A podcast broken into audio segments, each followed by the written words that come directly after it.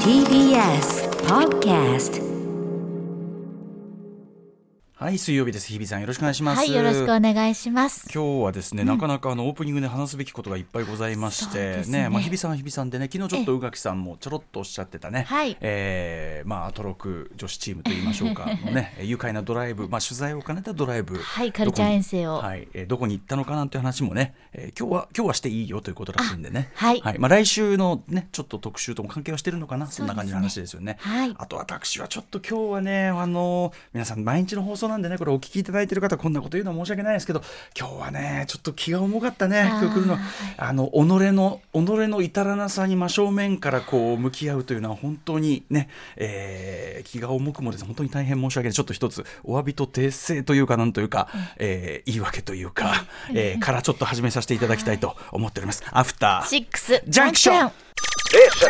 After Six Junction. 11月11日水曜日時刻は6時1分ですラジオでお聞きの方もラジコでお聞きの方もこんばんは TBS ラジオをキーステーションにお送りしているカルチャーキュレーションプログラムアフターシックスジャンクション通称アトロクパーソナリティは私ラップグループライムスターの歌丸ですそしてはい、水曜パートナー TBS アナウンサーの日々真央子です。はいということでねまずちょっとお詫び音から先にしておきたいんですけど、昨日ねこれお聞きの方ねあのずっと毎日聞いてらっしゃる方特にこの継続的に聞いてらっしゃる方まああのお気づきの方いっぱいいらっしゃったとは思うんですけどもあの昨日の新概念提唱型投稿コーナー、まあ、火曜日は予感というね YOK の予感というのをやってたんですけど、えーその中で、まあ、映画を見に行ったと、えーで隣の女の子がその寒そうだったから、えーパーカーを貸してあげたと、えーで一人一人の様子だったからそのちょっとかあのこの後予定ないですかって聞いたら後ろにお友達3人いて、あのあ恥ずかしいなんて感じをしたというね。でメールを読んだんですね、これ、ラジオネーム、タルさんのメールなんですけども、これ、実はですね、6月24日、まあ、大体3か月、うん、4か月ぐらい前、そうですねん、あ5か月ぐらい前か、もうそんなに前そんなならもう感覚がもうずれちゃってますからね、あの5か月ぐらい前にシアター151への方で、であの昨日もメール紹介したが、なんかシアター151へっていうか、俺、これ読んだ気がしてたんだけどみたいなことも言いながらね、昨日読んでたんですけど、あの実はやっぱり二重紹介してしまってですね、そうなんですよ、あのまあ、もうタルさん的には、そのシアター151へ的でもあるし、予感的でもあるということ確かにで、両方に置かれる、確かにまあ、タルさん、何の責任もないんですね。はいでこれはでなんでこれが起こったかというかね、ちょっと申し開き的にね、本当にまああのまずはそのタルさんをお呼びですね、その2度も同じネタ、しかもね、あの大体同じネタを受けるときは大体似たようなリアクションを取るっていう、あの引き出しのなさも含めてですね、本当にお恥ずかしい限りなんですけど、これ打ち合わせの段階でこう選んでて、はいまあ今日これだっていうことになったんだけど、えでもさ、これ、俺、これ読んだ気がするんだけどデジャブ的なそうデジャブそうですねただで読んだ気がするで、えー幼いさんも読んだ気がするしその少なくとも事務所でこれを打ち出したその時ですリモートで、事務所で打ち出した記憶があるみたいなことを言ってリモートでしたねなんだけどまあちょっとその担当側は要するにですねコーナーが違うから、いややってないですっていうことで。あでああそうかじゃあじゃあそその打ち出して候補で読んだやつをずいぶん前に読んだやつをこれ結構来たの前なんて聞いてであのじゃあ読んだやつをまあなかなか印象的なエピソードだからすごく心に残ってて読んだ気になっちゃってたのかななんつってやったらあ別のコーナーのあれだったということで、まあ、これはもう一重にまずはそのね、まあ、一番はやっぱ私ですとにかくその直接読んでリアクションまでしてるのに、あのーやっぱりややったんじゃねえかなままでは言ってもそのはっきり確信を持って言えてないっていうのはこれはやっぱ私がですねあの皆さんが送っていただいた一個一個にちゃんとこうもちろん僕なりにねその場でその場その場でやってるんですけどそのそれがその場その場になっちゃってるというかですねやっぱもっと確信を持ってはいあのーこれはだから誰がといえばだ一番横断的にこの番組でこう直接やってるまあしかもそのメール読んだ当事者なんでこれもう誰が悪いって言ったらこれ私なんであの本当にお恥ずかしい限りでございます申し訳ございませんでした本当におはもう申し訳ないし恥ずかしいっていう感じで、うん、あーなんだけどだからそれはね、あのー言い訳部分で言いますとやっぱ51歳最近あの物忘れ等が激しいあとこの間も、えっと中小概念警察でしたっけ、とにかくあの以前やったのと全く同じくだりをや る、えーこういうこともあってですね、ええ自分の記憶力に自信が持てないあーねそういうような感じでそうなんですよだからあれっつってね、え晩ご飯はまだかいなんつっ てね食べたじゃないのってね歌丸さんさっき食べてましたようんいや食べてました食べたかいなんつってなんつってね食べてるじゃないこの野郎ってい うねそういうことでねちょっとねやらかしてしまいましたねしかも相当これは恥ずかしいやらかしだというね皆さんにも失礼ですしもちろんタルさんにも失礼ですしはいあの本当に申し訳ございませんでした。あのチームワークでしっかりねお伝えしてまいりますのでチームワークもそうですしね、はいだからそのあのどうしてんですかねこの毎日のあれとかでこうねあの前にやったその例えばオープニングトークまあ同じような話を何回も繰り返すっていうのはこれはこういう番組ねしょうがないとは思うんですよ自分の引き出しでねおなじみの例の話みたいなのをもうはい、いつものおいつ箱じゃないけれどいつもの話をもう初めてするかのようにすええるみたいなのは、うんうんまあまあよくあることであるんだけど、うんただねそのやっぱここれは良くないもんなこれないやいやいや恥ずかしい本当にだからこれは今日は僕は正直、はいまあ、日比さんと水曜ねやるのは毎日楽しみいねえ毎週楽しみに来てますけど、はい今日はね正直ねあー気が重いね最初にこんな恥ずか自分のこんな恥ずかしい話をしなきゃねねね本当にどうも申し訳ありませあんでりしたませ。ん でした。 いつものいつもの、はい、これはいつものやつ です。亀田父のね、亀田四郎さんのね、はいはいこれ、これはいつものやつでございます。はい、ということで、本当に、あの、こ今後とこういうことを繰り返しがないように、なんかこう、えーまあ、情報共有というかね、情報アーカイブ、まあ、非常に情報量が多い番組ではありまそうすので。ですね。はあいの。しっかり連絡も取り合ってで連引き続き絡もそうですしえね、えなんかやっていきこますのう、で情報アーカイブみたいなのを本ちゃんとできるようにしていかないとね、みたいな、えーことはね、言ってた次第でご当ざいます。ええ本当に体。制も見直しながら、ははいい、まあ、続け特に継続して聞いていただいている方とかあのさぞかしお聞き苦し苦しかったというかね聞きながらイライラしたことだと思います。 今日も聞いてくださってね、ありがたいでございます。そして本タ当ルにさん、本当申し訳ございませ。うんんあのまず、あんまり寝かせすぎたそのメールを後からやるのも、あんまね、あの褒められたことでもないですしね、本当にタルさん、本当に申し訳ございませんでした。また送ってください。パンパンなんつって ねすいませ。んはい、 ということで、気を取り直しはていいきたいわけですが、はい、参りましょう。はい、日比さん、ねえー昨日のその流れで言うならば、その宇垣さんも行ったというねはいとあるところに、まあ、みんなでねあのライムスターマネージャー幼いさんの運転で行ってきたんですはが、いどこに行かれたんでしょうみんなでですね、えっと、千葉県にあります桜市の国立歴史民族博物館に行ってまいりました。はいというのも今ですねこの「ジェンダー性差の日本史」という展示が今やっていまして、はいその企画展に行こうということで5人で行ってまいりました。これはどんな展示なんですかはい、こちらはですね、あの、まあ、女性の、な、うんと、一口で言うのにはちょっと、私もまだ整理しきれてないところがあるんですけど、まあ、サブタイトルには男女の区別はなぜ、男女はどう生きたのかというふうに書かれていて、まあ、あの、古代の社会から現代に至るまで、まあ、男女の、まあ、生き方であったり、仕事、生活の仕方、そして職業における、まあ、性差というところにも特にフォーカスを置いてうん、様々な展示がされているといったものだったんまあ、ですね。現代の目線というか現代の、まあ、フェミニズム目線みたいなところもそうで含すねめてのっていうことですかね。はい。これすすごいねあのその話を前にこう皆さん行く前にそのこういうのがあるっつって、あそれ面白そうだねっつってどこにあんのなんて桜市でやってた、へえなんつって思ったよりもこのね図録がこう置いたんですけどこの非常にこう中身のこう詰まり具合が半端じゃないそうなんです、ねあの広くたくさんっていうわけではなくて、うんうん比較的コンパクトにまとまってるなっていう印象があったんですけども、そこにぎゅっとまとめられていて、まあ、いわゆる古代ですねあの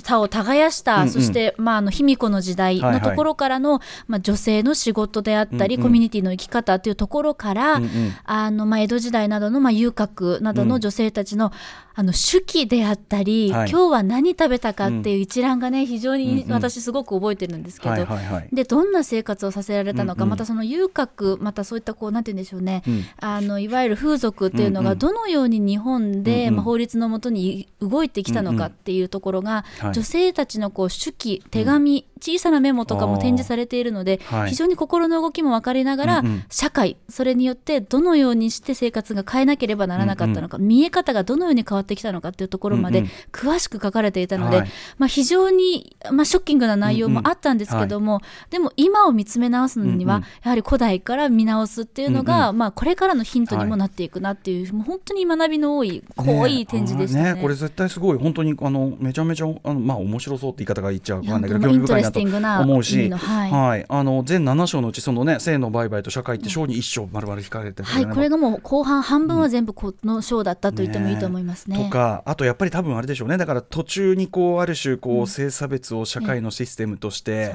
導入されうるん時期っていうのがあるんでしょうね、いきなりってよりはねやっそうぱなんねで。すだからやっぱり今振り返るとなんでこうなってるんだろうって、うんうんどうしてこのように抑圧をされなければならない状況になっちゃってるんだろうっていうちょっとした疑問が、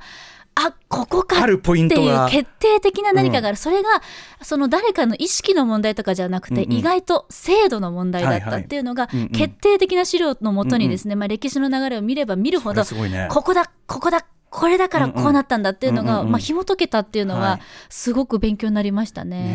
ね。はいということでこれはねちょっと、まあ、来週の特集直接これではないけども、はい来週の特集ともちょっと関係してるし、まあ、何しろね興味深いっていうかこれもう僕も本当にこれ行ってみたいなと思って昨日ねあの散々、ええ散々宇垣さんが「いや」つって駅から駅からはねか車ないと かねか無理ですねつってちょっとね、あの、城あののし元のと元このろだねからお城のとこだからそう山いやまあそのだからそのお城よなんていうの登ってくそのハイキングがてらみたいなことならまあいいわけでしょそうそうですねもうでもハイキングです本当に、山靴で行ってくださいぐあらあいのそっち結構あ結構しっかりめのああそう本当車でもあこんな上がるのねっていうんううん感じなんですけど、あでそうもこう遠くからもうインター降りて、うんうん街をこう、まあ、いわゆるい普通の住宅街通っていくと、ええこうドカーンってある一瞬で、ええ見えてくるんですよ、うん歴博とい 歴う博建物がこのね要塞みたいになってて、ああそう、はいほ本当にだからまあまあだから本当に城ってのはもともとね、 はい戦闘用なものですから、こうドーンと要塞が見えてくる感じでドーンと本当映画のワンシーンみたいにでみんなで「あね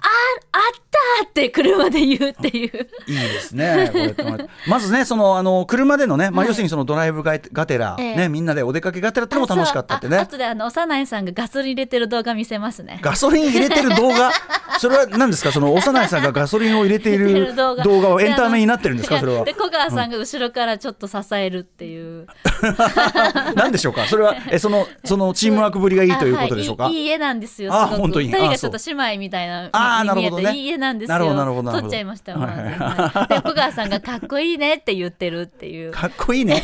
えその幼いさんがかあガソリン入れてる姿を小川さんがポソッとかっこいいねってという。にかくその幼いさんの頼りにされっぷりはそうそう半端じゃねえっていうも幼いね。姉さんに全部予約からもう昨日車。も宇垣さんが感心しきってそう何でも知ってるのよそうそ幼ういさそんうっつって。なのよ、うん芸能ネタからね交通情報まで芸能あのね何でもできるのよあ芸能ネタから交通情報っていうけど多分あの芸能ネタの占める率が高いんだとは思うんだけ ど今すごいうなずいてますけど。最新のディテールまでですね、ええやっぱり入ってるのがあとまあフットワークいいからねやっぱりいろんな場所のなんとかとかいや本当にそうそうそうそうんそうかそうかお役に立てて何よりですしいや本当楽しいかったいなあそれ羨ましく思いますよそれはね本当に僕はじゃあ電車に乗ってハイキング靴履 いて山登りしますよハこイれキはンね。グ靴履いてってくださいはいはいはい山あ登りそしてんくださないそん本当なにそんな来るもの拒んでる場所 結そんな構圧はあります、ああの地そう域あのそのなんか、うん地理的な圧はあります、うんうんやっぱ高いとこにあるっていう、ねえいでやもでも本当にねあのお客さんが男性多かったです、ああなるほどねで家族連れも多くてうベんうんビーカーを押しながら見てるお母様とかいらして、はいはいあ結構本当にいろんな方が見に来てるなという印象でなるしほた。ど、うんもう単純にその国立歴史民俗博物館この桜市の、これ自体のあの要するにねあの例えば大阪の民泊とかもすごくんだけど、うん民俗学博物館全般あのあれば行きたいっていうところがあったりす本るんで当いや思った以上にさすが国立っていうところで、うんうんへーゴジラもいましたよ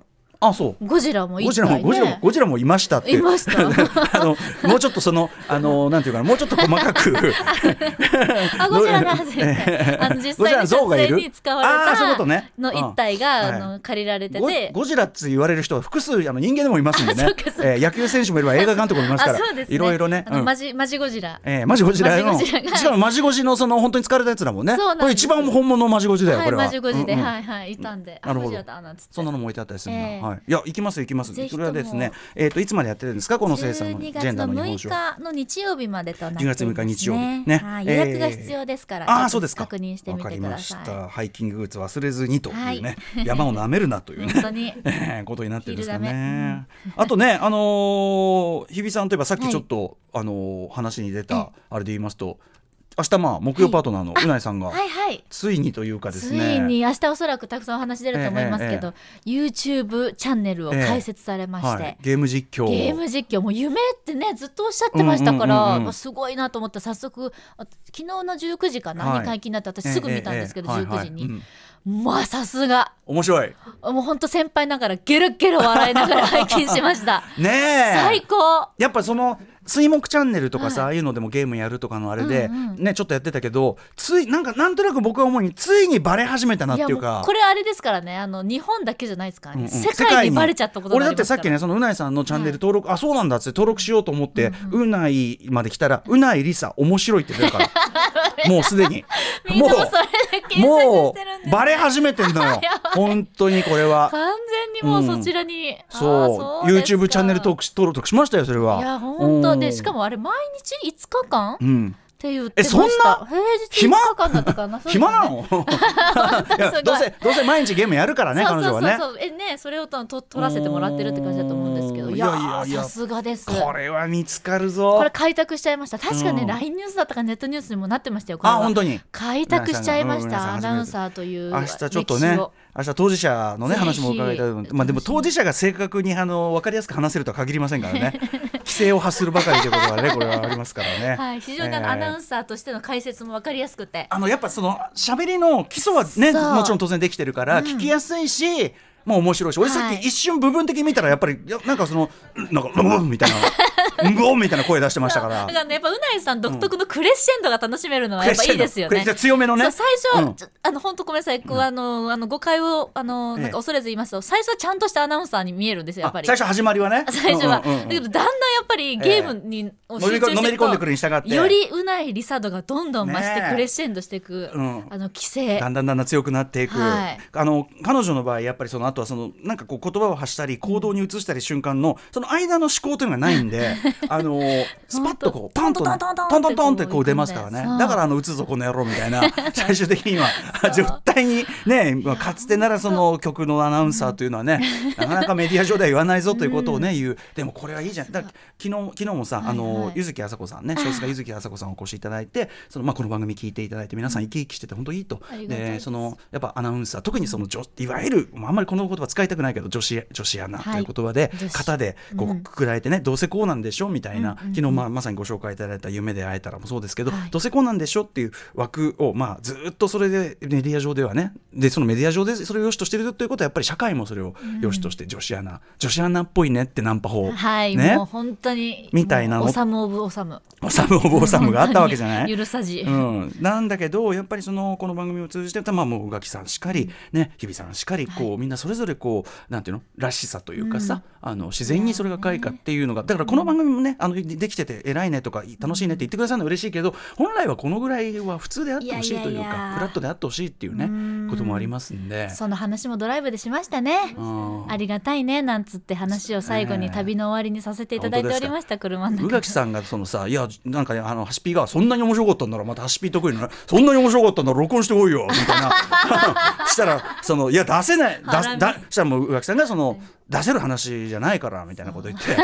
一撃でいやいやでもそのいやいやその全部出せない話してるわけじゃないけどその どう言ってたんだけどあそうですそんなありがたい話もしていただいたってますからそうなんねですそんな話もしましたあよりがとうございます本当にねええということであのまあその取材兼まあ何よりねあの息抜きになったのはよ何よりですよね日比さんもお忙しいでしょうからあのこれがサンデーだぜって思いました、うんやっぱりお休みっていいなって、昨日メンツとわーっと言ってさ本当ねに気楽に化粧もせず、うんうんいやいいじゃないいいじゃないそれは さ本当にね、ロイ楽しかったロイホの話してロイホの話して、えーロイホは結局行かなかった行かなかったけどうんも、ラーメン食べてあいいねでご当地の私を、私はお揃い宇垣さんとお揃いの醤油を買って帰りました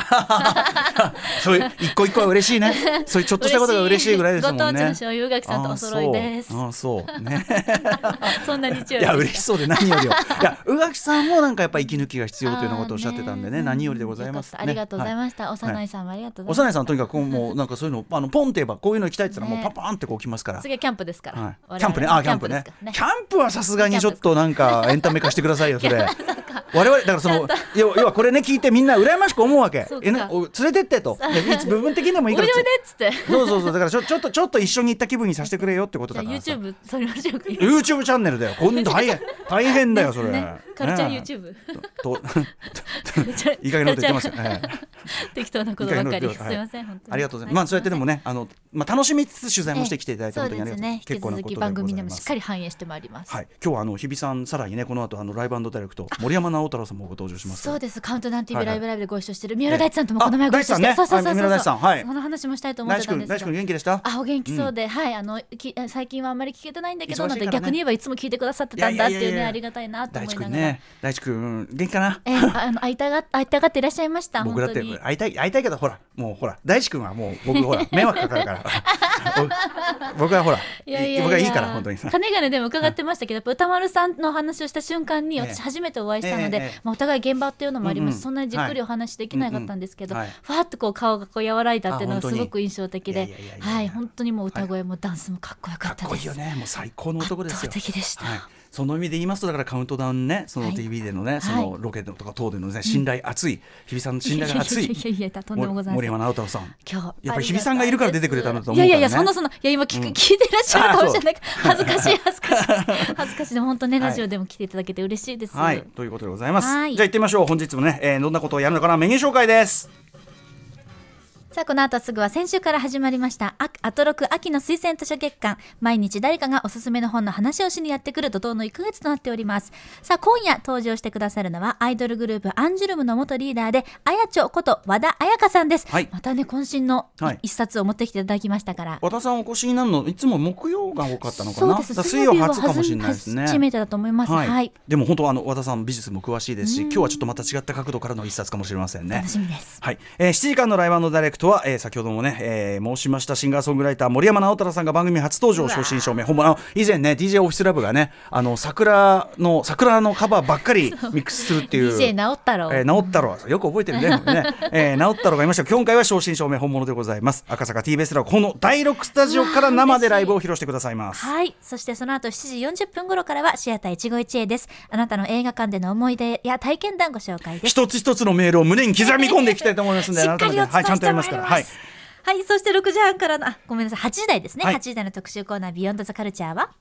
K-POP だけじゃない今中国のアイドルが熱い今からでもまだ間に合う中国アイドル入門特集はい、えーアジア各国の良質な音楽を紹介する不定企画アジアンミュージックジャンクションシリーズ最新作です、はいえー BTS がビルボードチャートで1位を取るなどアジアだけでなく今や世界中を席巻する K-POP しかし今アジアにおいてアイドル市場が熱いのは韓国だけではないのですということで2018年に始まったオーディション番組をきっかけにミレニアル世代の間でアイドルが大ブームとなり次々と新たなグループが誕生している中国、えーでも歴史のあり方とか流れはね、やっぱ他の国とまた全然違う違う。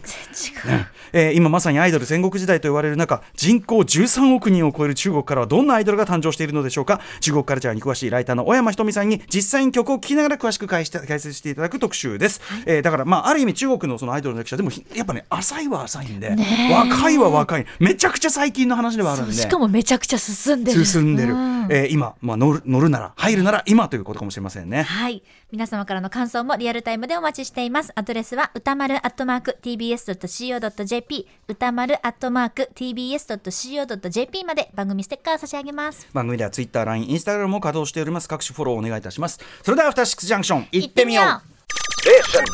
After Six Junction.